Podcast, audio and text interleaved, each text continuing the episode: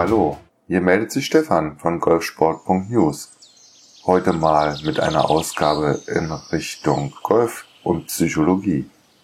Ich weiß ja nicht, wie es euch ergeht, aber nachdem zum Beispiel auf einem Paar 4 der Drive und die Annäherung super gelungen ist, kommt die große Flatter auf dem Grün.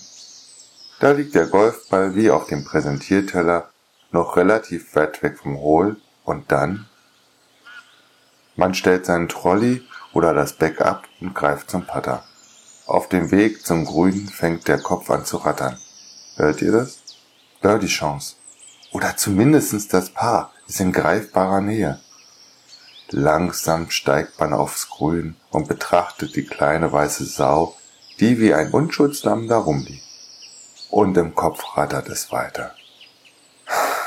Nur nicht die Annäherung zu kurz lassen. Schau genau auf das ondulierte Gras auf dem Weg zum Glück. Tausend dieser Gedanken knallen wie Squashbälle an die Innenseite der Schädeldecke und stiften Verwirrung. Man bewegt sich zum Tatort, zückt lässig den Ballmarker und platziert diesen hinter dem Ball. Dann greift man sich den Golfball und richtet sich auf. In der Hosentasche versteckt sich ein Tuch, mit dem man den Ball reinigt und nachdem man selbes wieder in der Tasche verschwinden lassen hat, begibt sich der Golfer auf die Knie und schaut auf die Fahne. Mit Schrecken stellt man fest, puh, das sind ja mindestens noch zehn Meter. Naja gut, es sind maximal fünf, aber wir Golfer neigen zur Übertreibung. Wie soll ich meinen jetzt sauberen Ball bloß in die Nähe des Hols bekommen? Diese Frage stellt sich. Schon wieder meldet sich das Golferschwein, so möchte ich mal unsere innere Stimme nennen und teilt uns tiefer, fester Stimme mit. Junge, das schaffst du nie. Ergebnis, man blickt wieder von Ballmarker und Loch hin und her, hin und her, ist innerlich von der Rolle, legt den Ball hin, nimmt den Ballmarker weg und richtet sich wieder auf. Darauf nimmt man den Putter fest in die Hand stellt sich für den perfekten Putt hin und gleichmäßig schwingt man das Werkzeug wie an einem Pendel zurück und trifft den Ball im Durchschwung. Etwas holprig macht sich die kleine weiße Sau auf den Weg und nach ein paar Zentimeter rollt sie über das gepflegte Grün in Richtung des frisch gestochenen Holes. Die Augen werden immer größer und man verfolgt den Golfball auf dem Weg wie eine Lady, in High Heels an der Promenade und ist schon freudig erregt, dass er fällt. Aber dann rollt er wie auch an den letzten geführten 17 Löchern ein Millimeter am Glück vorbei und bleibt 50 Zentimeter dahinter liegen. Man kann richtig zusehen, wie der Golfball kurz vor dem Loch nach hinten blickt und sich denkt, dir zeige ich jetzt mal, wo es lang geht und dann schaut er kurz ins Loch und rollt dran vorbei. Kaum ist der Ball, dieses grausame weiße Ding, zur Ruhe gekommen, fängt der Kopf des Golfers an zu arbeiten. Und das Golferschwein meldet sich. Ich habe es dir doch gleich gesagt, sind die Worte, die die Stille auf dem Grün durchschneiden. Jetzt nur nicht den Frust zeigen. Also machen wir uns lässig auf den Weg zum Golfball. Und nachdem wir die Lage mit dem Ballmarker markiert haben, reinigen wir den Täter.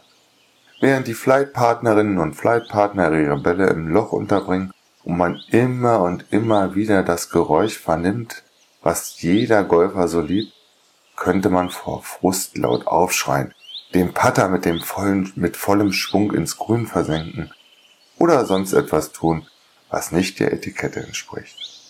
Ach, aber da war ja noch was. Das Paar muss jetzt gerettet werden. Der Druck steigt ins Unermessliche und das Golferschwein meldet sich mal wieder zurück. Von Konzentration kann nicht mehr die Rede sein. Die kleine weiße Sau wird in die richtige Position gelegt, der Marker gleitet durch die Finger in die Hosentasche zurück und man positioniert den Putter hinter dem Ball. Das Nervenkostüm ist mittlerweile so dünn, dass jeder Windzug als Störung empfunden wird. Wieder, wie vor einigen Minuten, schwingt man den Putter nach hinten und genau jetzt meldet sich wer? Genau, das Golferschwein. Und das säuselt dir die folgenden Worte ins Ohr. Deine Flightpartner schauen ganz genau zu. Ungeachtet dieser Worte schwingt man den Putter durch den Ball und dieser macht sich auf den Weg. Vier Augenpaare begleiten die kleine weiße Sau und dann grinsend dreht sich der Ball zu dir um und bleibt eine halbe Umdrehung vor dem Loch liegen. Bogey. Man greift sich seinen Ball und verlässt das gepflegte Grün und das Golferschwein lacht. Das ist der Augenblick, wo sich Golfer von anderen Menschen unterscheiden. Während jeder Homo sapiens die Fehler bei sich sucht, findet die besondere Spezie, Golfer genannt, mindestens drei Ausreden, warum der Ball nicht gefallen ist. Oder? So oder ähnlich haben wir es bestimmt alle schon tausendmal erlebt. Und mein Fazit ist, solange wir nicht das Golferschwein zu Hause lassen, werden wir immer wieder in diese oder ähnliche Situation auf der Golfrunde kommen. Und bevor man zum Psychopathen wird, sollte man sich mal mit dem mentalen Teil des Sports beschäftigen. Denn viele schlaue Menschen haben schon immer gesagt, Golf wird im Kopf entschieden. Wer keinen Bock mehr auf diese Erlebnisse hat, dem empfehle ich ein Buch. Den Link findet ihr unten im Text. In diesem Sinne wünsche ich dir ein schönes Spiel und wenn du das nächste Mal das Golferschwein auf dem Grün hören solltest, dann zeig ihm innerlich den Stinkefinger und spiel dein Spiel. Und natürlich freue ich mich über eure Resonanz, denn ich glaube, es gibt viele Golferinnen und Golfer, die genau diese Situation auf der Runde erlebt haben. Oder? In diesem Sinne wünsche ich euch einen schönen Tag. Euer Hobbypsychologe Stefan von golfsport.news. Tschüss.